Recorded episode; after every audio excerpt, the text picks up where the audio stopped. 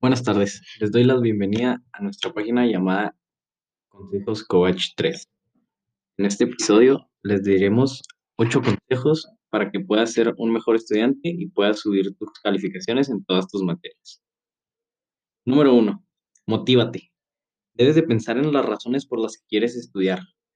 Te recomiendo visualizar tu futuro y cómo te gustaría estar de aquí a 10 años.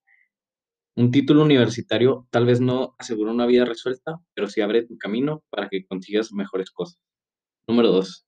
Piensa en que tendrás tiempo para todo. Muchas veces resulta más divertido quedarse en un parque al sol, salir con tus amigos, que, hacer con tu- que cumplir con tus responsabilidades. Pero siempre tienes que tener presente que con tu estudio te estás jugando en cierta forma el futuro y que al final siempre habrá tiempo para hacer cosas divertidas después de cumplir con tus responsabilidades. Número 3. Explora diversas técnicas de estudio.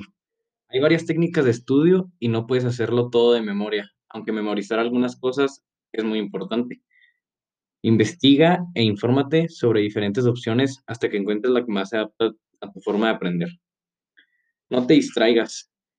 Cuestiones como Facebook, WhatsApp, televisión y dispositivos electrónicos te roban el tiempo. Entonces, déjalos de lado durante el rato que utilizas para estudiar. Número 5. Presta atención en clase. Presta atención para que a la hora de estudiar puedas entender bien los temas. Puedes hacer preguntas a tu profesor para resolver tus dudas y completar tu material de estudio. Número 6.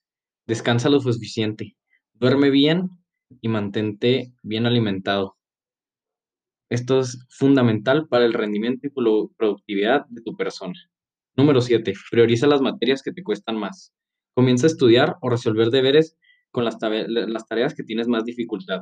Dedícales a estas más tiempo y si tienes varios trabajos que presentar, empieza siempre por los más difíciles. Y número 8. Apóyate en material en Internet.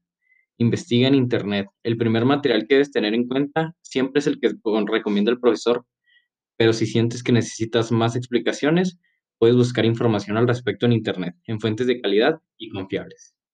Esto fue todo. Muchas gracias por escucharlo.